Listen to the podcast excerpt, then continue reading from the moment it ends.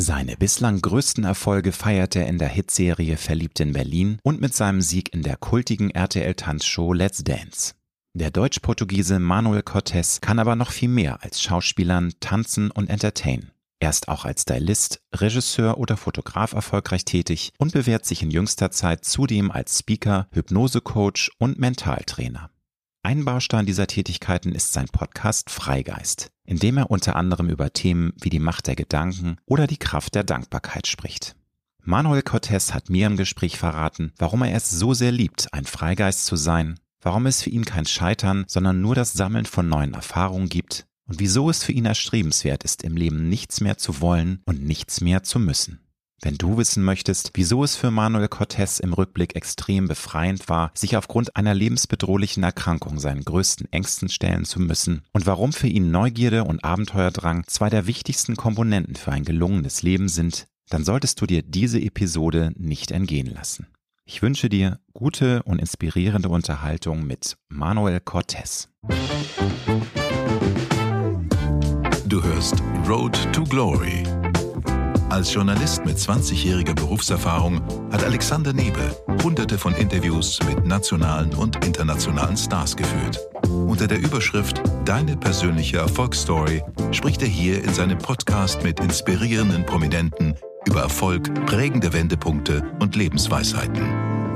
Gute Unterhaltung mit einer neuen Folge von Road to Glory mit Alexander Nebel. Lieber Manuel Cortes, herzlich willkommen in meinem Podcast. Ja, danke sehr. Ich freue mich, dass ich hier sein darf.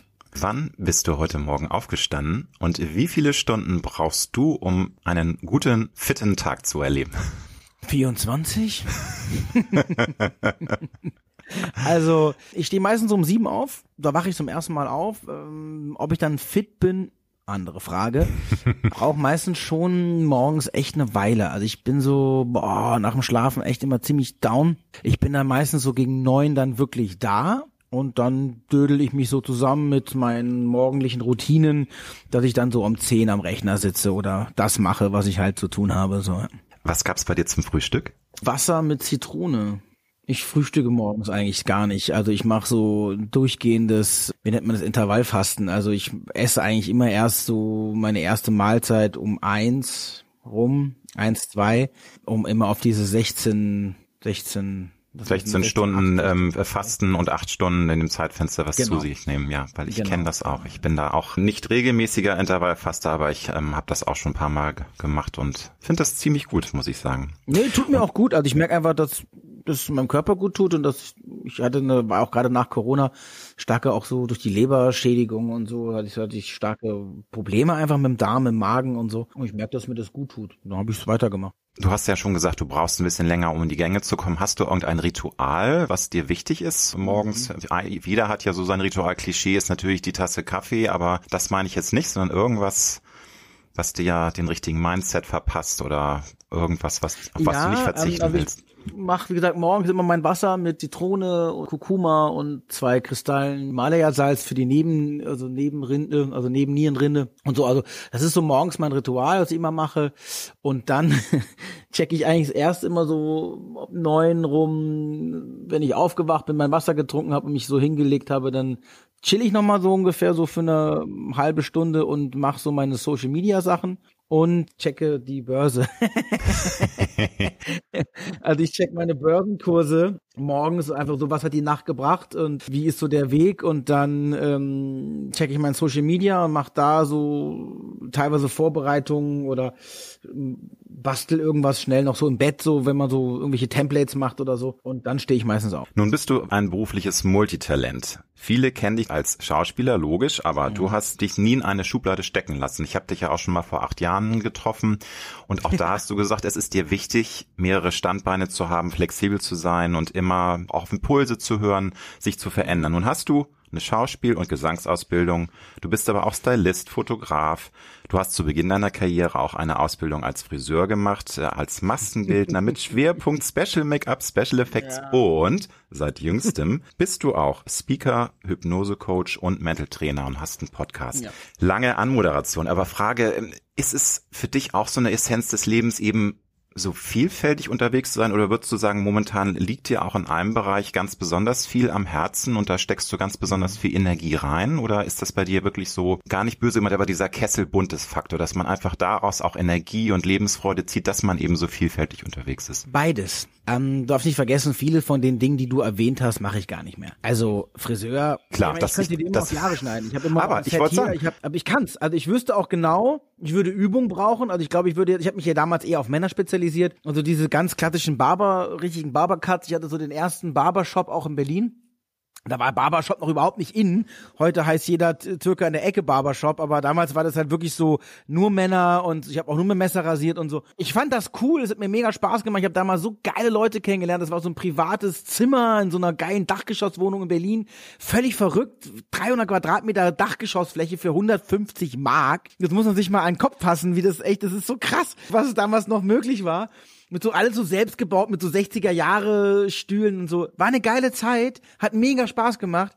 Aber das würde ich heute nicht mehr machen. Ich habe das halt gelernt. Und ich lebe nach der Essenz des Lebens. Nur die Vielfalt der Erfahrung und der Reife eines menschlichen Geistes ist im Endeffekt die Qualität seines Lebens. Und ähm, wir lernen, wir erleben das Leben nur durchs Tun. Und deswegen habe ich mir immer zum Ziel gemacht, das, was mich interessiert, das, was was ich liebe zu tun oder das, was mich einfach auch in dem Moment gerade einfach echt so in den Fingern juckt, das mache ich. Und andere haben Hobbys, ich habe Berufe. Du hast ja, glaube ich, ein großes Fable für philosophische Themen, aber auch für Themen, die uns alle unsere mentale Gesundheit angehen, dass wir befreit und gut durchs Leben kommen. Deswegen hast du jetzt auch einen Podcast, Freigeist, ja, Manuel Cortes, und genau. in dem sprichst du unter anderem über die Kraft der Dankbarkeit, über mhm. die Sprache der Angst, über die Macht der Gedanken. Also viele, viele spannende Themen, wo du mal ein Viertel Viertelstunde mal, eine halbe Stunde mal auch länger, einfach deine Gedanken und deine persönlichen Lebenserfahrungen einpackst, Tipps gibst. Wie kam das? Ist das äh, eine Art logische Schlussfolgerung dieser Podcast eben aus deiner Tätigkeit als Mentaltrainer, als, als Coach, mhm. als Hypnosecoach? Wie, wie ist das entstanden? Das machst du ja jetzt seit Februar, dieses Projekt. Ja, also ich wollte das schon eigentlich seit zwei Jahren machen, aber wie das oft so ist, wenn man viel tut, dann bleibt auch viel liegen.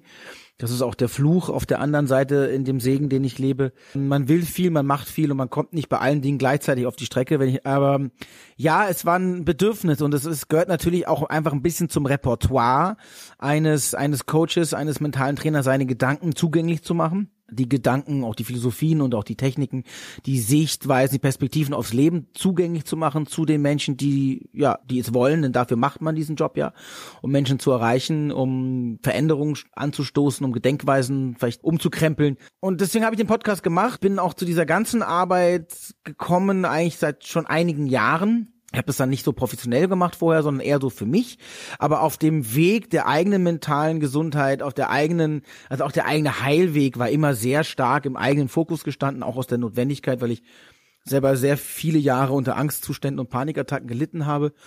Und irgendwann hat sich das so rauskristallisiert. Das war gar nichts, was ich machen wollte, sondern das kam einfach. Das ist schwierig zu beschreiben. Plötzlich stand alles in meinem Leben auf diesem Zeichen. So, egal was ich machte, egal was ich anderes in die Hand nahm, es zerrann mir zwischen den Fingern, aber das Einzige, was eine Konstante blieb, war das. Und das war irgendwie so, okay, ich, ich sehe, ich verstehe den Wink mit dem Zaunfall, ich mache das jetzt und habe das auch sehr gerne gemacht, habe mich dann natürlich noch weitergebildet und habe viele Dinge noch professionalisiert und hier und da noch Diploms gemacht und so. Aber beschäftigen tue ich mich damit schon eigentlich, seitdem ich 20 Jahre alt bin, aus meiner eigenen Notwendigkeit heraus.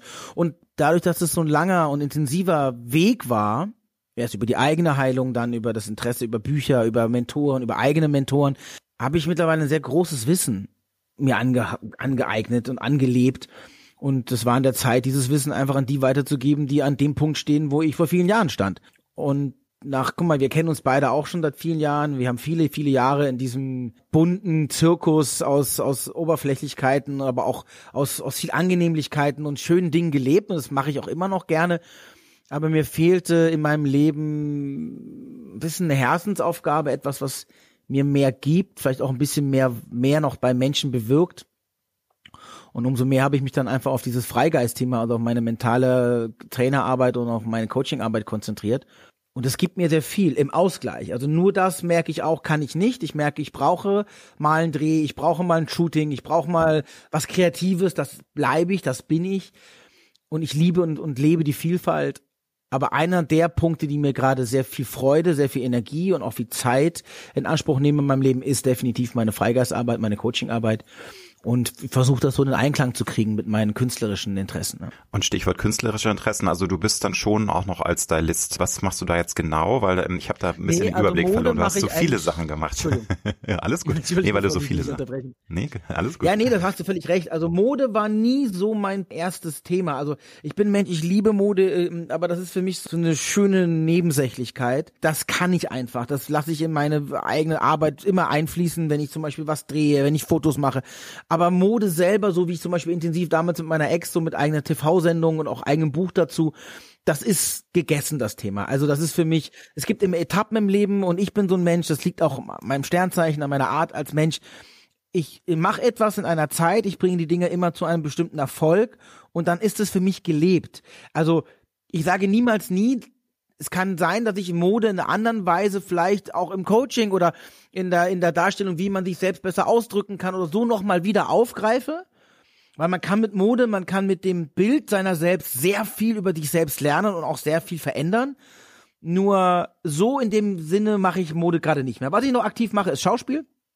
Das ist, glaube ich, auch mein ältestes und mein geliebtestes Steckenpferd. Das mache ich, seitdem ich neun Jahre alt bin. Und da bin ich nach wie vor dabei, jetzt auch wieder mich ein bisschen mehr aufzustellen. Durch Corona habe ich eine ziemliche Durstphase erlebt und auch durch meine Krankheit im letzten Jahr, wo ich eigentlich fast ein Jahr lang gesundheitlich gezwungen war auszusetzen, ähm, habe ich jetzt länger nichts gemacht. Das fehlt mir auch und ich bin jetzt aktiv wieder dabei. Also es ist Münchner Filmfest, wo ich jetzt wieder viel hingehe. Ich werde ein paar Sachen so auf der Uhr, hatte gerade ein paar Castings und bin mal gespannt, was dabei rumkommt. Da stecke ich gerade wieder sehr viel Energie rein und ansonsten ist es meine kreative Arbeit, was so Kamera angeht, was so Regie angeht. Ich mache gerade viele Filme für so, ja, es sind so Imagefilme und, und äh, Eventvideos und so Musikvideos, Werbegeschichten mache ich gerade viel als Kreativer. Hab ein paar Moderationsaufträge gehabt in letzter Zeit. Also so in die Richtung bin ich so langsam wieder dabei, in den Sattel zu kommen. So. Hört sich aber nicht danach an, dass ein Manuel Cortes sich langweilt. Ne? Du hast wirklich viele nee, Projekte, langweilen. immer deine Fühler ausgestreckt. Das ist doch super.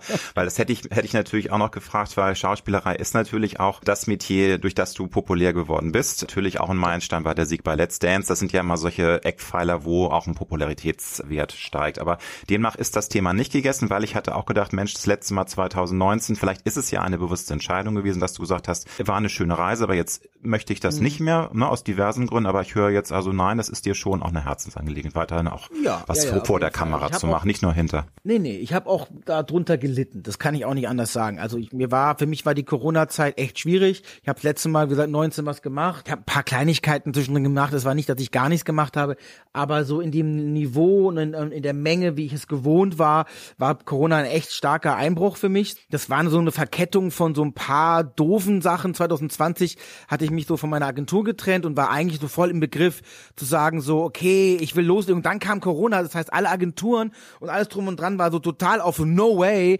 Jemand aufnehmen geht gar nicht, weil wir sind gerade total im, was passiert hier gerade und schwierig. Das heißt, ich bin so in einer ganz ungünstigen Zeit in so eine Situation gekommen, dass ich keine Agentur hatte. Ich hatte immer noch ein Management, also ich war immer noch erreichbar, aber kein auf rein schauspielorientiertes Manage, ähm, also Schauspielagentur.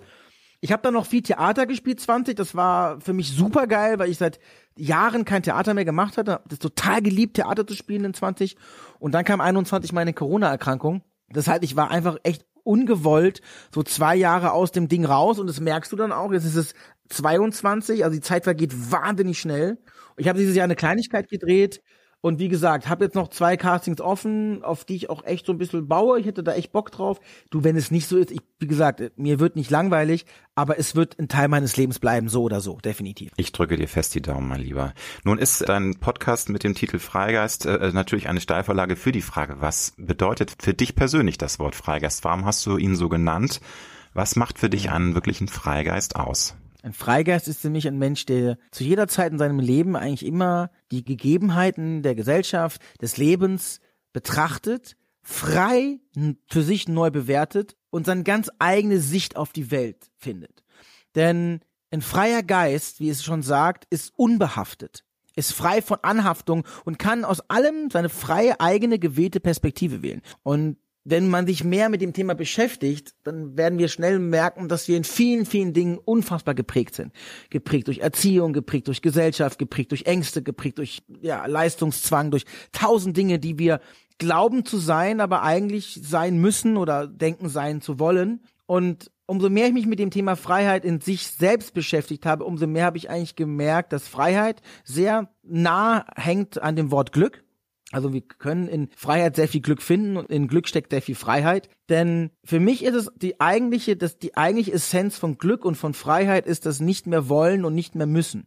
Denn das größte Glück und die größte Freiheit, die wir haben, ist nicht tun zu können, was wir wollen, sondern in allererster Linie nicht tun zu müssen, was wir nicht wollen. Das ist ein ganz entscheidender Punkt. Dafür braucht man aber auch sehr viel Freiraum, viel Selbstverständnis, viel Kraft, viel, ja, sich auch durchzusetzen in Situationen, wo ich sage, ich will das nicht und ich entscheide mich bewusst für einen anderen Weg. Das bedeutet viel Selbst Bewusstsein. Ja, und auch Mut natürlich, weil es gibt häufig äh, ja. äh, natürlich Fälle, äh, wo Menschen Zwängen ausgesetzt sind. Und das sind äh, teilweise ja auch schöne, in Anführungsstrichen, äh, Zwänge. Wenn du eine Familie hast, zwei Kinder, dann hast du vielleicht manchmal auch die Idee und den Wunsch, was ganz anderes zu machen, kannst es aber nicht, weil du musst halt irgendwie diese Familie dann auch äh, versorgen.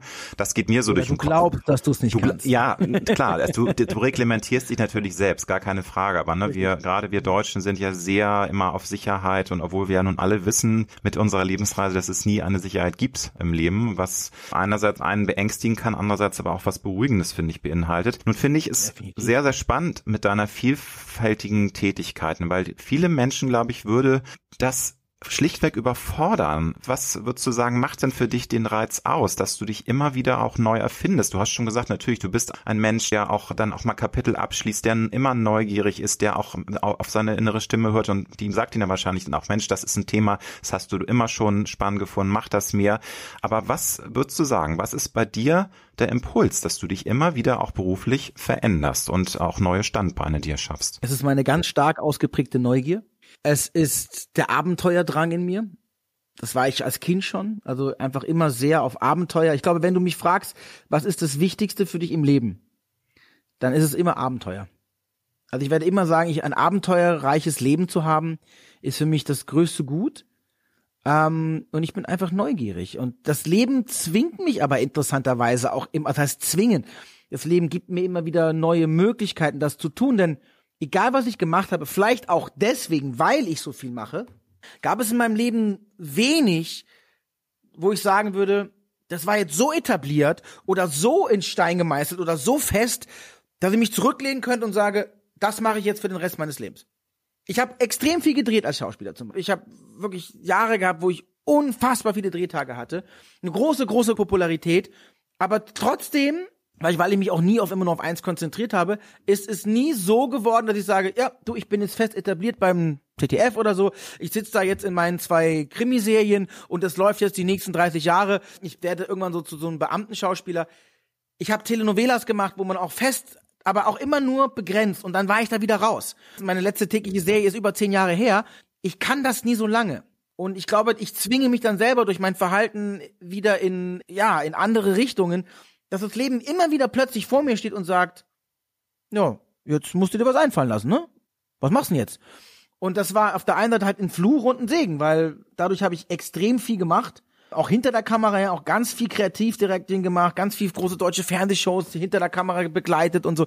Also geile Sachen mit krassen Leuten gearbeitet, mit geilen Künstlern, mit denen ich nie gearbeitet hätte, wenn ich einfach nur Schauspieler geblieben wäre. Und das war Hammer, aber immer fürs alles zu seiner Zeit. Und jetzt ist halt die Zeit angekommen, das hat das alles gemacht. Wäre vielleicht noch schneller gegangen, noch höher gegangen, noch weiter gegangen, hätte noch größere Sachen machen können. Aber es wäre das gleiche in, in, in groß gewesen. Ich weiß nicht, warum es so ist, aber das Leben fordert mir das immer wieder ab, zu sagen, schau an, was bringt die Zeit. Und deswegen bin ich auch immer in meinem Leben gut gefahren, weil ich mich immer diesem Wandel der Zeit hingegeben habe. Und ich glaube, das ist etwas, was wir gerade heutzutage massiv lernen müssen, ist, das haben ja alle durch Corona, durch den Krieg, durch die, die drohende Rezession, durch, durch alles, was gerade steht, Inflation. Also wir hatten noch nie so turbulente Zeiten in den letzten Jahrzehnten, an denen ich mich erinnere. Es gab immer Krisenherde, es gab immer Crashs und so, ja. Keine Frage, aber ich glaube, die Dichte, die wir jetzt gerade erleben, ist was ganz Neues. Natürlich auch durch eine weltweite Pandemie, die keiner von uns jemals in der Zeit, in der wir gelebt haben, hatten wir so eine weltweite Pandemie. Und das ist natürlich etwas, wo ich merke, wir werden gezwungen, dem Wandel der Zeit zu folgen. Und das ist wie der Baum, der sich im Wind biegt, bleibt stehen. Die starre Eiche bricht. Das ist nun mal der Punkt. Und das ist genau wie auf den Märkten. Wir müssen flexibel bleiben. Heute fällt's, morgen steigt's. Habe ich eine festgefahrene Trading-Philosophie, werde ich, werde ich halt verlieren. Ich muss immer schauen, was bringt der Tag.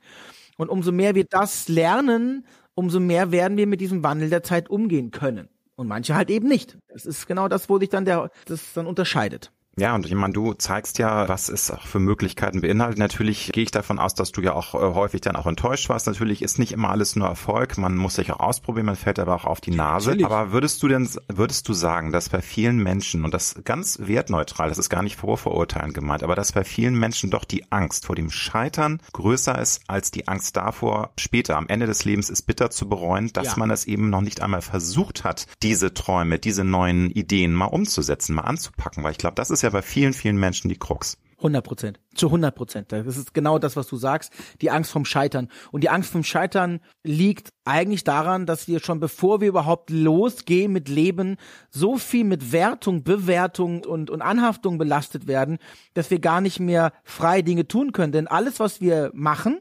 gelernterweise, fängt ja mit der Schule schon an, muss einem Ziel verfolgen. Und dieses Ziel gezwungenermaßen, läuft auch wieder Bewertungssystemen nach, die wieder andere Menschen für uns entwickelt haben. Denn wenn man sich mal wirklich mit dem, mit dem Reifen eines Geistes, mit dem Machen von Erfahrungen beschäftigt, es gibt kein Scheitern. Also Scheitern ist das Unmöglichste, was wir im Leben haben können, wenn wir einen offenen Geist, wenn wir eine Lernfähigkeit, eine Bereitschaft an den Tag legen, dann gibt es kein Scheitern dann gibt es Erfahrungen, dann gibt es vielleicht ein Ziel nicht erreicht haben oder Geld, was man verloren hat oder solche Dinge, aber das ist kein Scheitern. Den einzigen Fehler, den einzigen Fehler, den wir machen können, ist an unseren Fehlern nicht zu lernen. Es ist so. Es ist auch immer die Sache, wie man Dinge dann für sich analysiert und mit was für einer Grundeinstellung man daran geht. Du hast gesagt, du bist ein abenteuerlustiger Mensch. Du suchst das Abenteuer, du genießt das auch. Spürst du auch immer noch, was heißt immer noch, du bist ein junger Mann, aber eine innere Ruhe und Rastlosigkeit, ja. so dass man das Gefühl hat, ich bin auf der Suche nach dem wirklich Sinnhaften im Leben. Du hilfst jetzt anderen Menschen, was ich was, was ganz Tolles finde. Ich finde es super, wenn man einen Beruf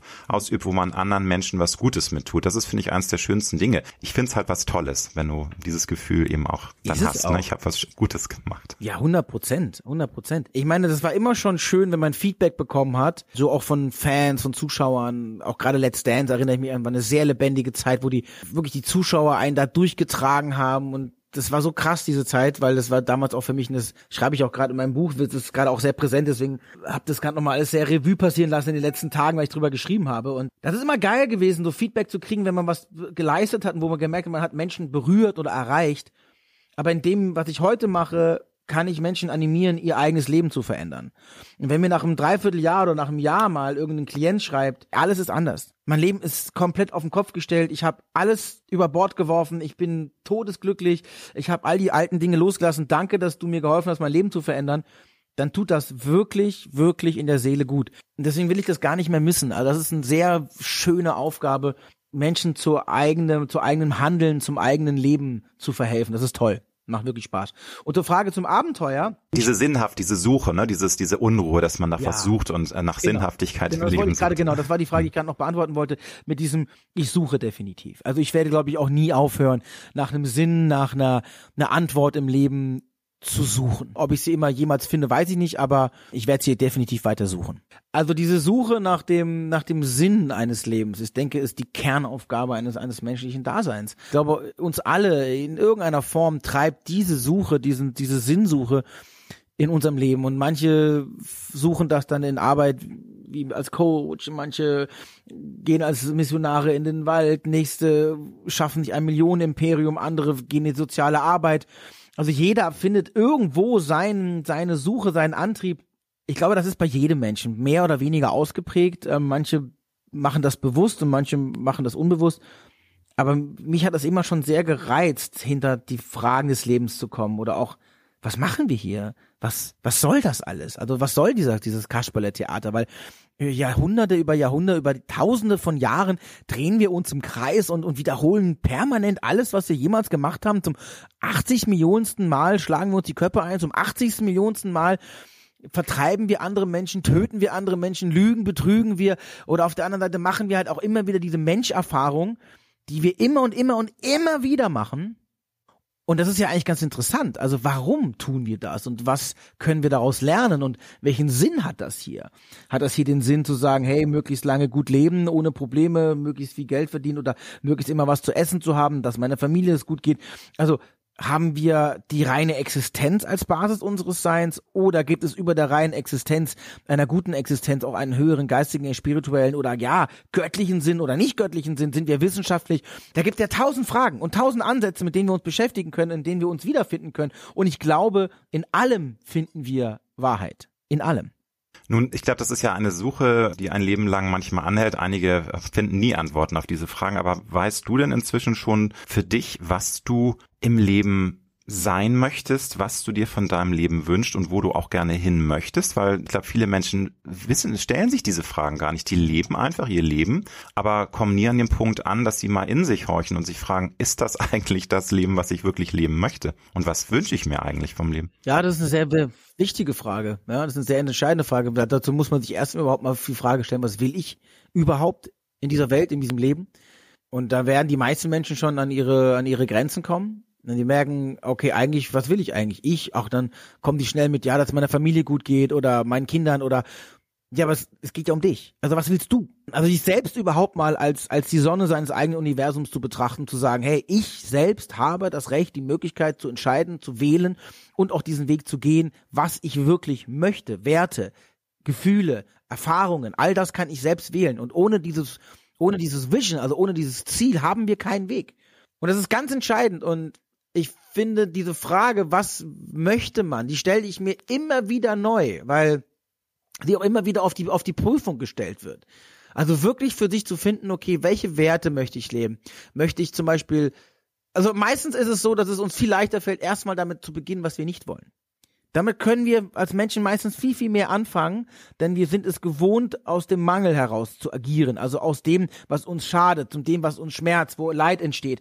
Denn auf dem Mangel legt der, mehr, der Mensch aus dem Überlebensinstinkt heraus immer mehr Achtsamkeit. Ja, weil er uns gefährlich werden kann. Das ist wie zehn Leute machen dir ein Kompliment, aber der elfte sagt, wie bist denn du für ein blöder Vogel? Dann werde ich mich ganze Zeit lang meine gesamte Sinne auf diesen einen Typen konzentrieren, weil der mir gefährlich werden kann. Aber wenn wir über das, was ich nicht mehr will, gehen, weil wir da manchmal schneller einen Zugang finden, dann können wir automatisch den Umkehrschluss daraus auch sehr gut erkennen oder erkennen lernen, was schließe ich denn daraus, was ich will? Also sagen, ich will weniger Stress, ich will mehr Gesundheit, ich will dies und dies und dies, ich will mehr Geld. Ja, warum eigentlich? Worum geht's mir? Weniger Stress, das heißt was? Mehr Zeit für dich oder mehr Ruhe? Willst du eigentlich mehr inneren Frieden? Was willst du? Mehr Geld. Worum geht's dir? Geht's dir um Geld besitzen? Geht's dir um Macht? Geht's dir um einfach nur um Sicherheit? Geht's dir um die vielfältigen Möglichkeiten, die Geld dir bietet? Also oder geht es dir darum, dass du Angst hast davor, abhängig zu sein von einer Gesellschaft, abhängig zu sein von Jobs, deswegen willst du Geld. Okay, aber finde den Kern deiner wahren Bedürfnisse, denn dann kannst du sie auch wirklich leben. Solange deine unsere Ziele nicht definiert sind, ist es so ein vages Wischiwaschi. Aber das ist viel schwerer, als man das glaubt, weil ich meine, gerade in diesem Moment denke ich natürlich auch drüber nach, was mhm. würde ich antworten. Also ich stelle hier gerne auch mal so Fragen, die sich äh, auf dem Papier gut lesen, aber wo ich dann auch sage, hey, wie würde ich eigentlich darauf antworten? Aber äh, frage ich dich direkt, also hast du denn schon für dich so ein bisschen die Antwort wirklich gefunden, was du definitiv nicht willst oder anders gefragt, was willst du wirklich? Ist das ja. bei dir jetzt schon klarer ähm, ja, ja. Also rauskristallisiert also in den letzten Jahren? Klarer. Ob ich jetzt die Antwort des Lebens habe, nein, aber was ich für mich schon mehr möchte, das weiß ich. Das ist definitiv klarer. Das ist, hat sich auch nochmal durch das letzte Jahr, durch meine schwere Krankheit noch viel klarer rauskristallisiert, weil wenn es ums eigene Leben geht, dann hinterfragt man ganz klar, was wirklich notwendig ist und was nicht. Aber doch, also was ich möchte, ist manchmal ein bisschen zwiegespalten, weil äh, der eine Seite möchte ich viel Abenteuer erleben und möglichst wieder voll raus und ins Leben preschen. Auf der anderen Seite sehne ich mich sehr nach tiefem inneren Frieden, nach, nach Glück, also wirklich nach tiefem inneren Zufriedenheit was man dann wieder so ein bisschen eigentlich eher in das Nichtwollen tritt. Aber dass wir als Mensch in, mit diesen Fragen im Konflikt mit uns sind, ist ganz normal. Denn wir haben immer eine körperliche, eine geistige, eine materiell getriebenen Aspekt aus Leben und immer einen geistigen oder einen spirituellen. Und diesen zusammenzukriegen, das ist die Aufgabe des Lebens, zu sagen, es ist nicht schwarz und weiß und ich sitze jetzt nicht auf einem Berg und meditiere nur noch mein Leben lang oder bin nur noch der Online-Broker und sitze in New York und scheffel Millionen, sondern ich finde meinen Weg dazwischen, aus einem gelebten Frieden, aus einem liebevollen respektvollen Umgang mit Menschen, aber auch aus einem, sag ich mal, materiell angetriebenen Leben, denn ich weiß, was mir zum Beispiel Geld ermöglicht und diese Möglichkeiten, diese Freiheiten möchte ich mir erhalten. Also es ist immer eine Graustufe. Das Leben ist nie schwarz-weiß. Es ist immer ein bisschen Tag, ein bisschen Nacht, ein bisschen Schatten, ein bisschen Sonne. Lebst du denn heute bewusster als vor 20 Jahren. Das ist, glaube ich, bei vielen ein automatischer Prozess des Älterwerdens, aber manchmal bin ich auch erstaunt, wie bewusst ja. auch schon manchmal 20-Jährige das aufsaugen und wirklich auch dieses Glück des Momentes genießen können. Aber ist das bei dir auch eine Reise gewesen? Also bist du heute viel bewusster im Moment und ähm, genießt eben auch die schönen Kleinigkeiten? Du hast ja auch in deinem Podcast mal gesagt, diese Kunst, das zu erkennen, was auch in kleinen, unscheinbar wirkenden Momenten auch für einen Glücksmoment stecken kann. Also ich lebe definitiv bewusster. Ich lebe ruhiger. A, wie du schon sagst, das ist, glaube ich, mit unter anderem ein natürlicherer Prozess des Älterwerdens, den ich auch sehr schätze, aber wo ich auch viele Menschen kenne, die älter sind und unbewusst, das hat damit nicht viel zu tun. Ruhiger sind sie ja, bewusster dadurch nein, aber ja, also mein eigenes Leben, meine meine Schattenseiten, das ja, Erarbeiten meiner Schattenseiten, den Frieden mit sich selber finden, Selbstliebe, all diese Dinge, das ist etwas, was ich sehr sehr stark mittlerweile tue. Natürlich auch, weil ich mich ja viele Jahre auch mit diesem Thema beschäftigt habe, sonst würde ich ja heute anderen nicht helfen können, das auch zu tun. Das wäre ein bisschen sehr fragwürdig, wenn ich das tun würde sonst. Es ist so, dass ich definitiv merke, dass ich zu mir, zu meinem Körper, zu meinen Symptomen, zu meinen Emotionen einen ganz anderen Zugang, überhaupt einen Zugang habe, auch zu meinen Gefühlen, also auch zu Trauer und zu Tränen, zu Schmerz, habe ich früher keinerlei Zugang gehabt. Ich war äh, sehr stark getrieben vom Willen, von Ängsten, von dem Antrieb, viel beweisen zu müssen, erfolgreich zu sein, etwas darzustellen, alte Mängel zu kompensieren und das hat mich sehr erfolgreich gemacht in vielen Aspekten, aber auch sehr müde, sehr erschöpft, sehr zerrüttet auch und ich bin da sehr froh mit, dass ich heute mit vielen Dingen einfach sagen kann, das ist okay das ist absolut in Ordnung und ich kenne meine, ich kenne meine Mangel, ich kenne meine Wunden, ich kenne meine, meine Schatten und ich nehme sie an und ich arbeite da sehr intensiv dran. Und das macht uns sehr viel freier und auch sehr viel selbstbestimmter. Das ist schön. Nun habe ich ja schon gesagt, das Leben ist, es gibt keine Sicherheit, es ist auch immer eine Reise, ähm, es, es greifen Dinge ineinander über. Aber könntest du jetzt im Rückblick sagen, dass es schon eine bestimmte Phase gab in deinem Leben, wo du wirklich sehr viel über dich gelernt hast? Du hattest auch schon von deinen Angstzuständen. Ähm, Panikattacken, Angstzustände, Panikattacken, Angststörungen, generalisierte Angststörungen. Und das hast du ja schon mit 24 das erste Mal festgestellt, wie du an einem Interview verraten hast. Aber deswegen, das ist ja schon relativ früh gewesen. Aber ist das so ein fließender Prozess, mit dem immer mehr über über sich lernen oder gab es schon auch eine Phase, wo das sehr verstärkt alles kam? Auch äh, die Fähigkeit, in sich wirklich reinzuhorchen, Stimmen nicht zu überhören, Signale auch zu deuten? Wir reifen. Der Mensch reift und es gibt immer so bestimmte Zyklen, in denen der Mensch reift. Äh, körperlich genau wie geistig. Und das sind immer ungefähr im Schnitt sieben Jahre. Also mit sieben machen wir das erste Mal eine große äh, Veränderung. Mit, mit 14 kommen wir eigentlich normalerweise in die Pubertät. Also auch da, klar, heutzutage verschiebt sich das auch alles immer um ein, zwei Jahre so. Aber im Prinzip reden wir immer von einem sieben Jahre Zyklus. Dann haben wir wieder die nächsten großen Zyklus mit 21 und so und so geht das immer weiter und du wirst merken, wenn du selber mal zurückguckst auf dein Leben, diese einschneidenden alle sieben Jahre Themen, die kommen nicht ohne Grund. Da haben wir meistens dann plötzlich Veränderungen im Leben, plötzlich begegnen uns plötzlich Themen. Das kommt immer wieder in so Hochphasen und dann haben wir auch wieder so ein bisschen Ruhe und dann kommt die nächste Phase. Also das ist nie immer alles auf einmal. Wenn es kommt, kommt es auf einmal, dann kommt es dicke, aber dann hast du auch wieder Pausen. Also alles im Leben ist immer ein Yin und Yang, ein Hoch und Runter, eine Wellenbewegung. Man sagt, es gibt auch in einem Lebenszeitalter Sommer, Winter, Herbst und Frühling und sowas. Auch das gibt es in einem Jahr, genau wie bei uns als Mensch. Es gibt Zeiten, da sind wir im Winter.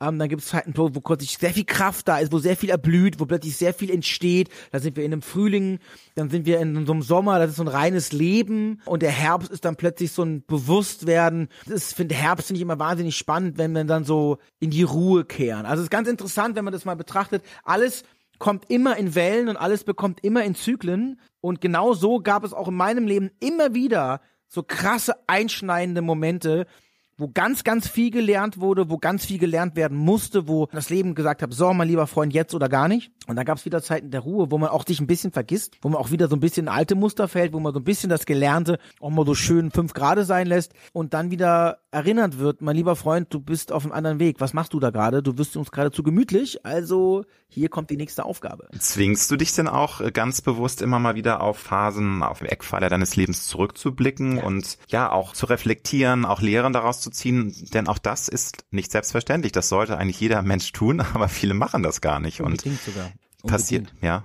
Also ich sage immer, da wo wir herkommen, das können wir nicht mehr verändern. Das ist, das ist die Vergangenheit. Lass die Vergangenheit Vergangenheit sein. Aber dennoch ist die Vergangenheit dessen, was wir gelernt haben, wenn wir bewusst und offen mit unseren Fähigkeiten und auch unseren Erfahrungen umgehen, ja, der Grundpfeiler dessen, wo ich heute stehe. Wo ich hingehe, kann ich jeden, jede Sekunde, jeden, jeden Tag meines Lebens neu, neu bewerten, neu, neu entscheiden. Dennoch ist es ja auch wichtig, dass ich weiß, wie ist meine Entwicklung? Wo komme ich her? Was hat es mit mir gemacht? Vor allem, wenn ich am Anfang einer solchen Arbeit, einer Geistesarbeit, einer, eines Coaching, einer Persönlichkeitsentwicklungsarbeit gar nicht weiß, wo ich eigentlich stehe. Ich eigentlich nur vor den Trümmern oder vor den symptombelasteten Erfahrungen und, und ähm, Emotionen meines Körpers stehe, aber keine vergangenen Zusammenhänge bringen kann, keine emotionalen Erfahrungen zu meinen Symptomen bringen kann. Da ist eine vergangenheitsreflektierte Arbeit, emotionale reflektierte Arbeit entscheidend, denn verstehst du, die Vergangenheit ist zwar vergangen, Dennoch ist sie ganz klar zuständig für die Wahrnehmung, die Empfindung und die Bewertung meiner Gegenwart. Denn ich kann immer nur das bewerten, was ich kenne. Alle meine Ängste, alle meine Entscheidungen, alle meine Emotionen basieren auf dessen, was ich erfahren habe, was ich erlebt habe. Bin ich ein Mensch, der viel im Stich gelassen wurde? Bin ich ein Mensch, der, keine Ahnung, wenig Liebe bekommen hat, wenig Aufmerksamkeit? Werde ich, egal was mir im Leben begegnet, basierend auf diese Erfahrung reagieren? Wo andere gar nicht reagieren, was denen völlig egal ist, werde ich in dem Fall mit Wut, mit Ablehnung, mit Trauer reagieren, weil ich sage, ey, immer werde ich ausgegrenzt, immer sind andere gemein zu mir. Ich sage so, äh, ich war doch auch da, so schlimm war das doch gar nicht. Ja, weil ich nicht drauf reagiere, du vielleicht aber schon. Also ist es wichtig, dass wir uns mit unseren Prägungen auseinandersetzen, dass wir erstmal begreifen, welche Hindernisse haben wir überhaupt. Ich kann keine Hindernisse überwinden, wenn ich nicht weiß, welche es sind. Ich kann keine Themen loslassen, wenn ich nicht weiß, dass ich sie festhalte. Das ist unmöglich. Also, ja, diese Arbeit ist essentiell. Aber dich an Vergangenheit zu haften, ist genauso problematisch, wie sie gar nicht zu betrachten. Also auch da ist der schmale Grad zu erkennen, erarbeiten und loslassen. Das ist immer ein Prozess. Dieses Loslassen ist auch was sehr, sehr Wichtiges, finde ich. Und ähm, ja, das finde ich sehr, sehr spannend, deine Gedanken, gerade auch so was die Kindheit angeht. Es gibt viele Menschen, die haben eine tolle Kindheit, aber gerade in dieser doch sehr prägenden Phase können eben unglaublich viele Dinge dann auch zementiert werden. Ähm, und da gehört halt sehr viel Kraft, diesen Zement dann wieder aufzubröckeln. Also man kann das schaffen, aber viele sind eben gerade durch diese schlechte Konditionierung wirklich für ihr Leben geprägt ja. und leider dann auch häufig im negativen Sinne. Wir sind alle geprägt. also ob eine Kindheit hm. schön ist oder nicht, geprägt sind wir so oder so. Also das ist egal, du lebst die Werte deiner Eltern, du lebst die Ängste deiner Eltern, du lebst die Definition von Erfolg oder Nicht-Erfolg, du lebst, also Schule, Prägung, Prägung, Prägung, Prägung. Wir sind geprägt bis zum Getno. Wir glauben, wir sind eine eigenständige Persönlichkeit, Pustekuchen. Wir sind ein Sammelsurium, das Abziehbild derer Menschen, die uns geformt haben. Ein eigenes Leben zu werden, ist eine wirkliche Aufgabe. Das bedeutet nämlich den ganzen Käse, den wir als selbstverständlich gegeben Persönlichkeit und Werte glauben zu sein, erstmal wieder loszulassen, um neu zu bewerten, um die vielleicht dann sogar auch wieder anzunehmen, zu sagen, an dem Wert ist gar nichts auszuwenden, den will ich jetzt selbstbewusst wieder wählen, aber ich tue es selbstständig. Das ist nochmal ein Unterschied. Stichwort Prägung. Wie haben dich denn deine Eltern geprägt? Was haben sie dir für Werte mitgegeben? Oh, vielschichtig. Das fängt ja allein schon mit meiner Geschichte an. Ne? Also allein die Trennung meiner Eltern, seitdem ich ein kleines Kind war, da ist viel alte Themen gewesen. Also einmal die Werte, die meine Mutter mir beigebracht hat. Meine Mutter ist jetzt ja auch ein sehr reflektierter, ein Mensch, der mich eigentlich auf diesen Weg ge gebracht hat, denn sie ist ja selber auch Coach und selber auch Therapeutin. Und da habe ich sehr viel Weisheit, sehr viel Lebenswissen mitgebracht bekommen. Dennoch habe ich meinen eigenen Weg machen müssen. Und auf der anderen Seite war das sehr viel Schmerz, war das sehr viel Ablehnung auch aus Seiten meines Vaters und auch durch die Schule, durch dieses ständige Anderssein, durch meine Lekasthenie, durch, durch, durch diese starke, sehr ausgeprägte Fantasie, die ich als Kind schon hatte, habe ich nie so in dieses leistungsorientierte Schulsystem gepasst und dadurch auch dadurch wieder sehr viel Ablehnung erfahren. Also, das war auf der einen Seite hat sie mir immer beigebracht, steh zu dir, glaube an dich, sei der Mensch, der du sein willst, lebe dein Leben und mache deine Erfahrungen. Das ist, glaube ich, einfach das, glaube ich, das Wichtigste, was meine Mutter mir eh beigebracht hat, ist, geh raus und lebe, denn die Heilung vom Leben steckt immer nur im Leben. Und auf der anderen Seite natürlich hat das Leben seine Geschichte geschrieben. Schwere Krebskrankheit meiner Mutter und natürlich auch als alleinerziehende Mutter mit drei Kindern und dann schwer krebskrank. Und da kommt automatisch Verantwortung als junges Kind auf einen zu, die man vielleicht noch gar nicht tragen kann. Oder Ängste, wenn es darum geht, wenn ich weiß, ob die Mutter das nächste, nächste Weihnachten überlebt, so dann muss man sich als junger Mensch, sehr junger Mensch mit, mit Themen auseinandersetzen, die man vielleicht nicht will. Aber was hat es mir gebracht? Es hat mir einen natürlichen und, und, und wichtigen Zugang zum Umgang mit dem Tod gegeben, weil wir leben alle so, als würden wir nicht sterben. Dabei ist das Einzige, was wirklich gewiss ist in dieser Welt, ist, dass wir jetzt alle tun. Also das ist das größte Unsinn, den wir alle tun, so tun, als würden wir niemals sterben. Und auch den Tod als solches in der Gesellschaft und in der Kommunikation als absolut verteufelt und Unaussprechbares zu behandeln. Dabei ist eins sicher, das Einzige, was wir müssen, ist sterben. Und das hat mir halt dieses Leben schon sehr früh beschert, nämlich einen natürlichen Umgang mit der bewussten Präsenz des Todes. Ja, und auch immer wieder sich vor, vor, Augen führen, wie verletzlich man ist. Du hast ja auch schon erwähnt, deine äh, letztjährige schwere Corona-Erkrankung, das ist ja so ein Wink des Schicksals und so eine essentielle Erfahrung, dass man das auch nicht vergisst und dass man dadurch natürlich auch wieder auch mit der Nase auf diese Wahrheit gestoßen ja. wird. Wir sind leider alle sehr verletzbar, wir sind äh, nicht unkaputtbar. Der menschliche Körper ist viel fragiler, als wir das alle wahrhaben wollen. Ne? Und das sind ja Dinge, die einen auch dann fürs Leben prägen. Das war essentiell diese Frage, also ja, ich habe in dem Moment Schmerzen gehabt, ja, der Tod war wirklich präsent. Es war extremst traumatisierend, diese fünf Wochen in absoluter Quarantäne. Also ohne, dass meine Mutter, mein Vater, meine Brüder, meine Schwester, meine Frau, irgendjemand zu mir durfte, keine Freunde, niemand. Ich habe wochenlang nur Menschen gesehen in kompletten Anzügen mit Masken. Das war furchtbar. Ja, das zu erleben hatte, hatte seinen emotionalen Tiefgang, aber die gesamte Krankheit war so wichtig. So wichtig für mich, so wichtig für meine Entwicklung, so wichtig für alles in meinem Leben, wer ich heute bin. Das hat mir so viele Dinge nochmal gezeigt. Das war so ein bisschen wie mein Abitur, all meine Arbeit über die letzten 20 Jahre, denn ich wurde massiv mit allem konfrontiert, wovor ich mich jemals wirklich zu Tode gefürchtet habe. Das war Krankenhäuser. Das waren Spritzen, Spritzenphobie. Ich bin gerannt, wenn jemand nur mit einer Spritze um die Ecke kam. Die ständige Angst früher in meiner Jugend ähm, im, ähm, im Ausland zu verunglücken oder äh, alleine zu sein. Also mir ist das auch genau so passiert, wie ich immer immer befürchtet habe. In jedem Urlaub früher, auch zu meiner aktiven Zeit der Angst, war es immer so, ah, wenn mir da was passiert in Thailand und da gibt's da keine, also das war immer da. Ich hatte das viele Jahre auch wirklich gut abgelegt. Dennoch muss es genau so kommen, wie ich es immer befürchtet habe. Alleine in einem ausländischen Krankenhaus, wo ich die Sprache rudimentär spreche.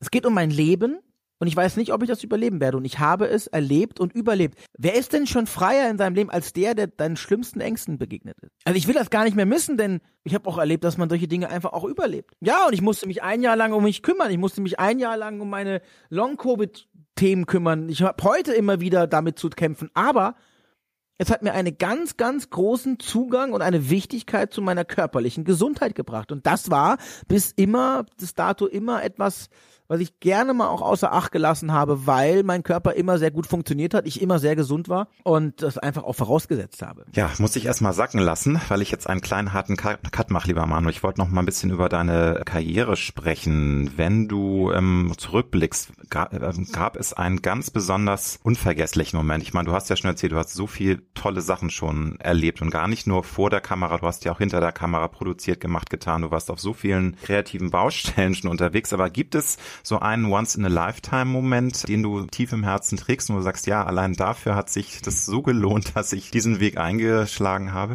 Ja, ja, viele. Also einer der krassesten Momente war damals das Finale von Verliebten Berlin. Also wenn wir jetzt mal so von High, High Emotions sprechen. Also ich meine, der ganze Verliebten Berlin Rummel war unglaublich. Von heute auf morgen war ich in einem ganzen Land bekannt, als es dann darum ging, das Finale zu bewerben. Das war die größte Plakatkampagne der Fernsehgeschichte. In jeder Stadt, egal wo ich langfuhr, sah ich mich auf Litfaßsäulen, Häuserwerbung, egal wo. Das war einfach so unglaublich. Und dann hatten wir dieses große Finale live in Berlin, in so einem, in so einem Freiluftkino mit, glaube ich, fünf bis achttausend Menschen live. Also auch, auch einmalig in der deutschen Fernsehgeschichte, dass eine, ein, ein solches Format live gesendet wurde. Und das war total krass. Und dann gab es, das werde ich nie vergessen, es gab den Bühnenbereich, also hinten war alles abgedeckt, hinter der Bühne, so der Backstage-Bereich. Und davor waren halt sozusagen die ganzen Tausende von Fans. Und es gab auf diesem Gelände so einen kleinen Hügel. So einen kleinen Hügel und auf dem stand so ein kleiner Baum.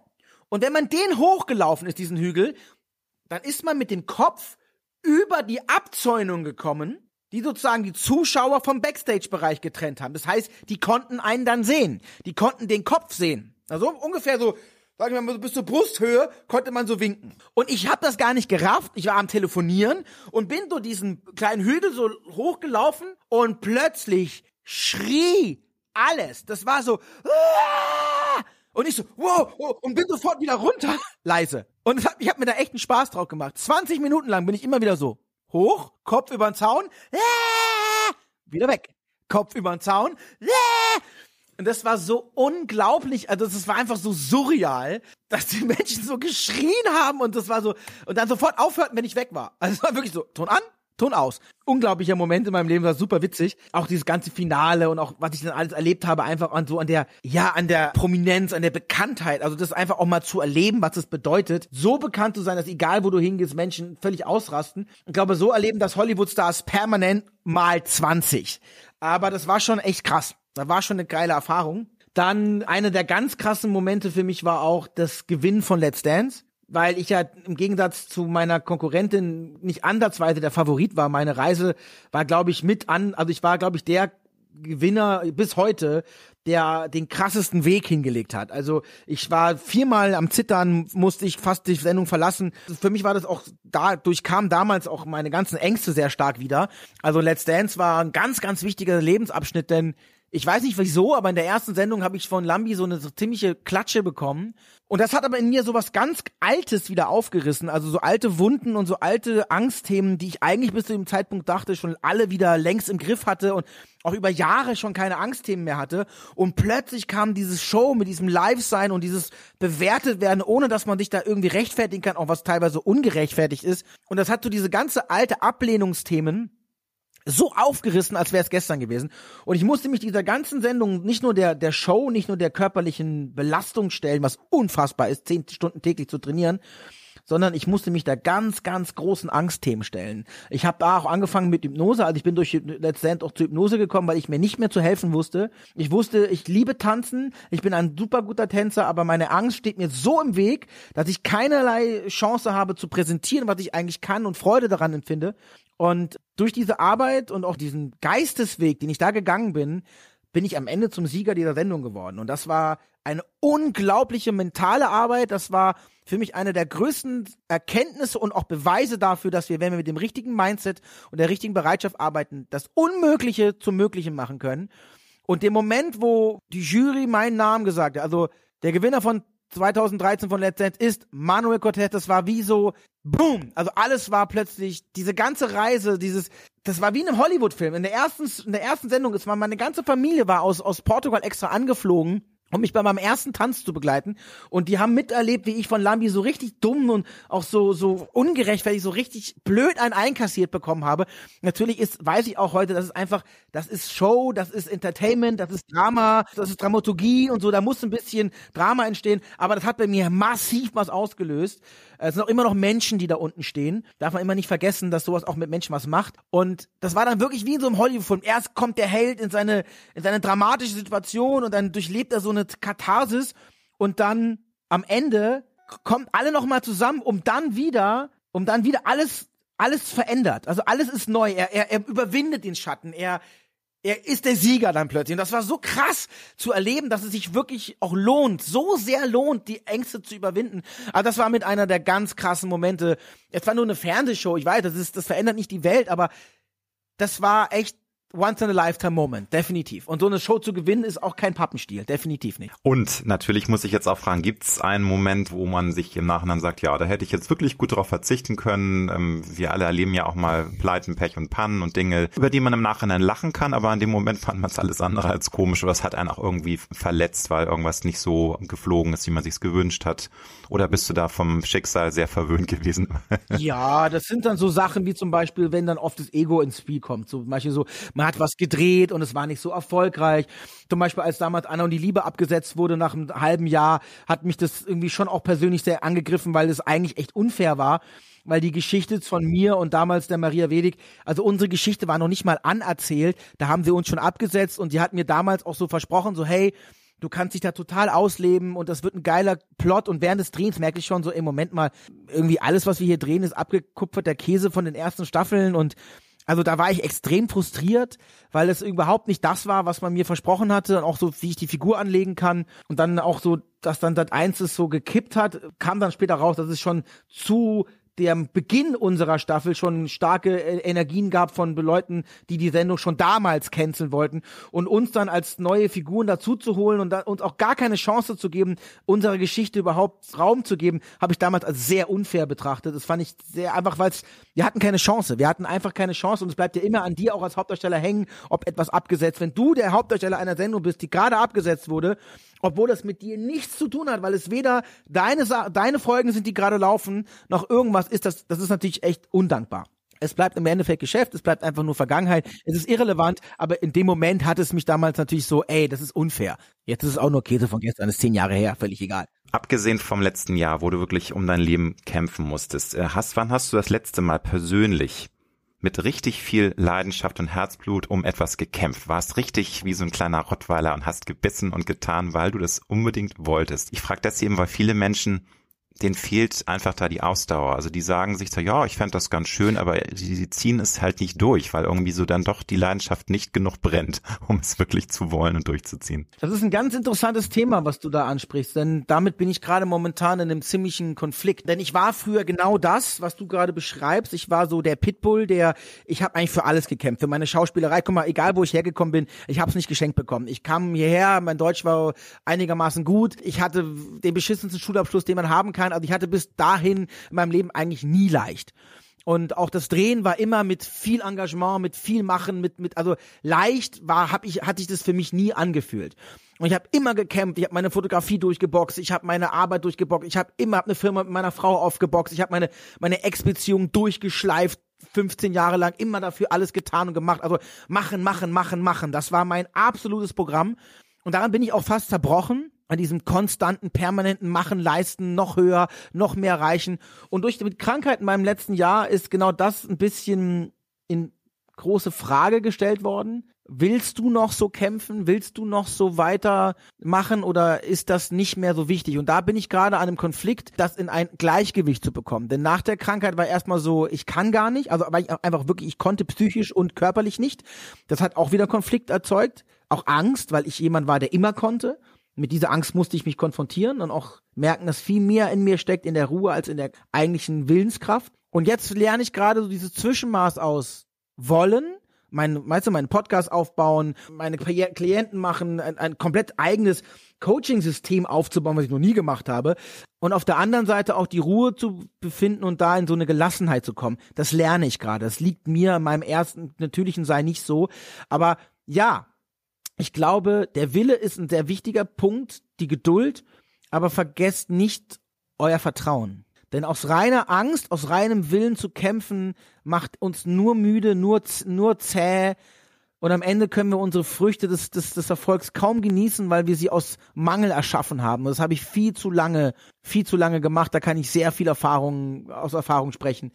Ähm, das lohnt sich eigentlich nicht. Wenn du die Chance hättest, dein bisheriges Leben nochmal leben zu können, was würdest du anders machen oder würdest du gar nichts anders machen? Das ist ja so immer die ganz große Frage, die man sich stellt. Aber viele hadern ja mit Entscheidungen, mit Weggabelungen, die sie gewählt haben und sagen, ja, wenn ich könnte, würde ich das so und so machen. Gibt es bei dir auch manchmal Gedanken, die in die Richtung gehen? Ja, es gab so zwei, drei Momente, so Kleinigkeiten. Jetzt kein nichts sehr groß, aber wir hätten vielleicht eine, also ich hätte einmal gerne gewusst, was passiert wäre, wenn ich verliebt in Berlin nicht gemacht hätte und nicht in diese sehr starke Bulle, weil ich hatte zu dem Zeitpunkt ja schon einige Kinofilme gemacht und war auf diesem Kinoweg schon so relativ stark eingestellt und was gewesen wäre, wenn ich nicht die tägliche Telenovela gewählt hätte. Klar, dann wäre wahrscheinlich auch viel weniger Popularität, aber vielleicht auch ein andere anderer Einstieg in eine, keine Ahnung, ernstzunehmendere oder mehr Feuilleton oder wo, aber ich würde es einfach nur wissen, nicht weil ich es bereue, sondern weil es mich mal interessiert hätte, wie die Karriere verlaufen wäre, wenn ich nicht so eine Telenovela gemacht hat, weil sie mir ja doch viele Jahre dann doch angehaftet war. Ja, so auch gerade mal im, im, im ich habe auch Kunstkino gemacht und auch Preise gewonnen, aber dennoch war dieses verliebten Berlin halt immer schwebend über mir. Was ich okay finde, aber gerne mal gewusst hätte, was gewesen wäre, wenn ich es nicht gemacht hätte. Dann bereue ich, dass ich damals zu verliebten Berlin-Zeiten, ich hatte einen Albumdeal gehabt Und ich, ich liebe Musik, ich mache heute auch viel Musik, aber ich hatte damals ein Album die gehabt und die wollten aber aus mir so eine so eine Pop-Nummer machen und habe dann damals so ja un, so unbedarft, wie man halt so ist als jüngerer Mensch, so gleich nein, da mache ich gar nichts mit euch und bla und so. Und ich hätte mal gerne gewusst, was gewesen wäre, wenn ich gesagt hätte, nein, aber das ist meine Musik und ich mache das, ich bin da dran geblieben. Also das hätte mich mal interessiert und was passiert wäre, wenn ich damals nach Paris gegangen wäre, denn ich hatte damals die Möglichkeit in Paris zu spielen weil ich durch Verliebten Berlin noch erfolgreicher in Frankreich war als in Deutschland. Das wissen viele nicht, aber Verliebten Berlin oder wie es in Frankreich heißt, La Distance de Lisa, war noch viel erfolgreicher als in Deutschland. Das wurde zweimal wiederholt, hatte über 50 Prozent Einschaltquoten. Das war unglaublich. Ähm, und als ich nach Paris zum ersten Mal bin und haben mir wirklich Leute schreiend immer Renault, Renault hinterhergerufen. Ich wusste aber nicht warum. War total komisch. Ich dachte, für wen halten die? Ich habe das gar nicht gerafft bis ich irgendwann festgestellt habe, dass meine Figur in Verliebten Berlin gar nicht Rocco heißt in Frankreich, sondern Renaud Kowalski, weil ihm wahrscheinlich Rocco zu italienisch war. Und ich hatte dann ein Angebot bekommen, da zu arbeiten. Mein Problem war, ich sprach nicht besonders gut Französisch. Ich hätte das aber lernen können und das habe ich nicht gemacht. Dieser, dieser Angst habe ich mich nicht gestellt. Ich hatte damals einfach Schiss davor, das zu machen und habe damit so ein bisschen doch eine sehr große Chance, international zu drehen, vielleicht vertan.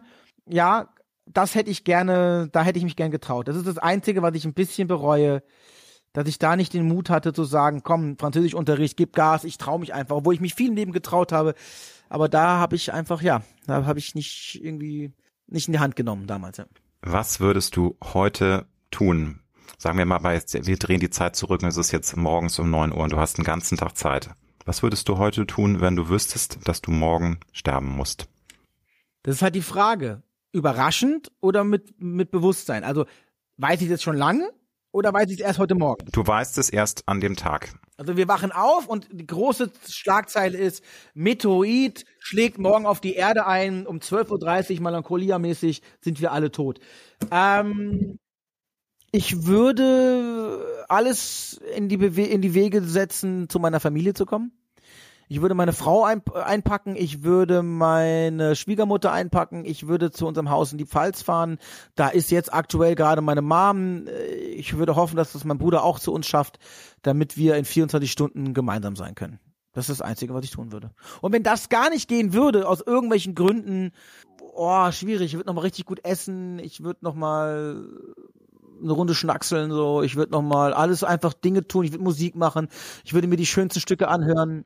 Das Leben spüren. Ne? Ja, spüren, leben. Ich würde nochmal ganz bewusst 24 Stunden leben und dann mich verabschieden. Ja. Wir haben ja auch schon über das große Thema Glück gesprochen. Findest du, dass wir alle, wie wir auf der Erde sind, Glück leichter und schneller finden, wenn wir die eigenen Erwartungen an dieses ganz große Wort Glück auch ein bisschen reduzieren? Weil ich glaube, das ist ja unglaublich aufgeladen voller Erwartung, voller Emotionalität. Also Glück ist ja das, was wir uns alle wünschen, hast du ja auch gesagt, das ist im Grunde ja auch ein Lebensziel, ein glückliches Leben zu führen. Das wollen wir alle. Aber haben wir manchmal zu hohe Erwartungen und wäre es leichter, wenn wir etwas runterfahren mit den Erwartungen, eben auch das Glück in Kleinigkeiten zu sehen? Nein, gar nicht. Ich glaube gar nicht, denn wir dürfen groß träumen. Die Problematik steckt nicht in der Erwartung oder sage ich mal so, das Problem steht nicht im Wunsch, sondern in der Bewertung. Die Problematik steckt in dem Vorgelebten, in dem, wie wir glauben, Glück sein zu müssen.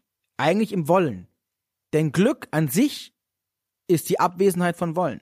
Schau in dein eigenes Leben. Der Sekunde, wo du dich mal, egal woran du dich jetzt gerade erinnerst, in diesem Moment, an den Augenblick des Glücks, das kann ein Grillen mit Freunden auf der Balkon gewesen sein, scheißegal, es ist immer die Abwesenheit von etwas anderem. Das heißt, in dem Moment bin ich gerade einfach da. Ich empfinde das schön, die Freunde sind da, wir haben einen guten Moment, die Sonne scheint, ich habe ein, kühles Pilz in der Hand und vor mir brutzelt ein, ein Würstchen. Und das ist einfach in dem Moment reine Existenz. Wenn Unzufriedenheit kommt, dann immer nur deshalb, weil etwas wollen ins Spiel kommt. Ich will das länger. Ich will, dass das nie endet. Ich will, dass ähm, ich mehr davon habe. Ich will, dass äh, noch mehr Freunde kommen. Wollen. Und mit dem Wollen zerschießen wir uns den gegenwärtigen Augenblick der Freude. Also ist Freude eigentlich etwas, wir können alles erlangen. Wir können größten Ziele haben. Wir können sie erreichen und entweder, uns entweder freuen, weil wir den Augenblick erleben, oder wir können das krasseste Ziel erreichen und schon mit dem Kopf beim nächsten müssen sein, beim nächsten wollen sein und erfahren unsere Freude nicht. Das ist nicht der Wunsch das Problem, sondern die Bewertung und der Umgang damit. Ohne Wünsche, ohne Ziele, was für ein Leben leben wir?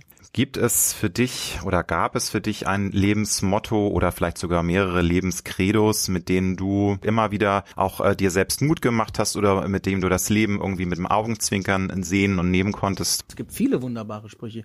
Ich mache das fast täglich. Also ich glaube, das, was für mich eine der essentiellsten, wichtigsten Lebensweisheiten ist, ich habe drei Stück, nach denen ich lebe. Das Wichtigste ist eigentlich, dass wir begreifen, alles hat ein Ende. Egal was. Egal wer wir sind. Egal was wir haben. Egal was wir erleben. Egal mit wem wir sind. Alles hat ein Ende. Unser Leben, das Leben unserer Freunde, das Leben auf diesem Planeten, unser Planet selbst, das Sonnensystem. Alles hat in diesem Leben ein Ende. Alles. Und das ist gut. Denn es gibt uns in den schönen Momenten die Wichtigkeit, dass wir sie erkennen und erleben. Und in den traurigen, in den emotional schwierigen, das Bewusstsein, dass auch das vorbeigeht. Das zweite ist, alles im Leben ist grundsätzlich nur ein Resultat von Ursache und Wirkung. Nix Schicksal, nix höhere Gewalt, nix Pech, Ursache und Wirkung. Wenn du dein Leben betrachtest, schau deine Wirkungen an, also warum bin ich wo und welche Ursachen hatte das? Und die liegen immer bei uns. Immer. Ja, es gibt Schicksalsschläge. Ja, Menschen werden krank, unerklärlicherweise. Ja, Dinge geschehen, aber im großen und ganzen Zusammenhang ist es immer ein Prinzip von Ursache und Wirkung. Nicht immer erkennbar, manchmal auch erst nach Jahren verständlich, aber immer ein Prinzip von Ursache und Wirkung. Das dritte ist, dass das Leben ist gut. Und das ist eine der wichtigsten und schönsten Erkenntnissen, denn egal wie viel Schmerz, wie viel Themen man erlebt hat, wenn man das Leben, die Essenz des Lebens betrachtet, geht es immer um geistige, immer um körperliche, immer um seelische Entwicklung. Und wir kriegen immer nur die Aufgaben, die wir auch bewältigen können. Auch wenn die heftig sind, können wir es trotzdem. Und selbst wenn ich mich beschließe, weil ich in meinem Leben nicht mehr, nicht mehr kann, nicht mehr will, wenn ich mir selbst, wenn ich mir das Leben nehme, ist das eine Entscheidung, die ich getroffen habe, also im Prinzip von Ursache und Wirkung. Und auch das ist dann das Resultat, was ich daraus kriege. Wenn ich das brauche, um daraus eine Erkenntnis zu schalten, ja, das überschreitet den normalen, das normale Denken zwischen ich bin hier im Leben, einmal leben und tschüss, sondern ich glaube an einen viel, viel höheren Sinn des Lebens, dann hat es immer ein, ist es immer nur eine Folge eines Prozesses einer geistigen und seelischen Entwicklung. Also wenn ich das betreife und das ist alles, was wir hier im Leben leben, immer nur eine Prüfung ist, immer nur die Chance zu reifen, dann ist das Leben gut. Denn es gibt kein Scheitern, es gibt nichts Schlechtes, es gibt immer nur Erfahrung.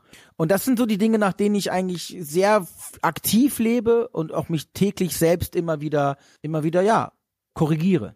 In diesem Sinne wünsche ich dir ganz, ganz viel äh, tolle neue Erfahrungen, ganz viel ähm, Freude, Abenteuer auf deiner beruflichen und privaten Lebensreise. Ich drücke die Daumen, dass es auch mit deinem Schauspielambitionen wieder weitergeht. Und drück die Daumen, dass die Castings gut laufen. Danke dir, danke Vielen Dank, lieber Manuel, für dieses wirklich sehr, sehr schöne und inspirierende Gespräch, wie ich fand. Mein Lieber, ich danke dir von Herzen. Schön, dass ich da sein durfte.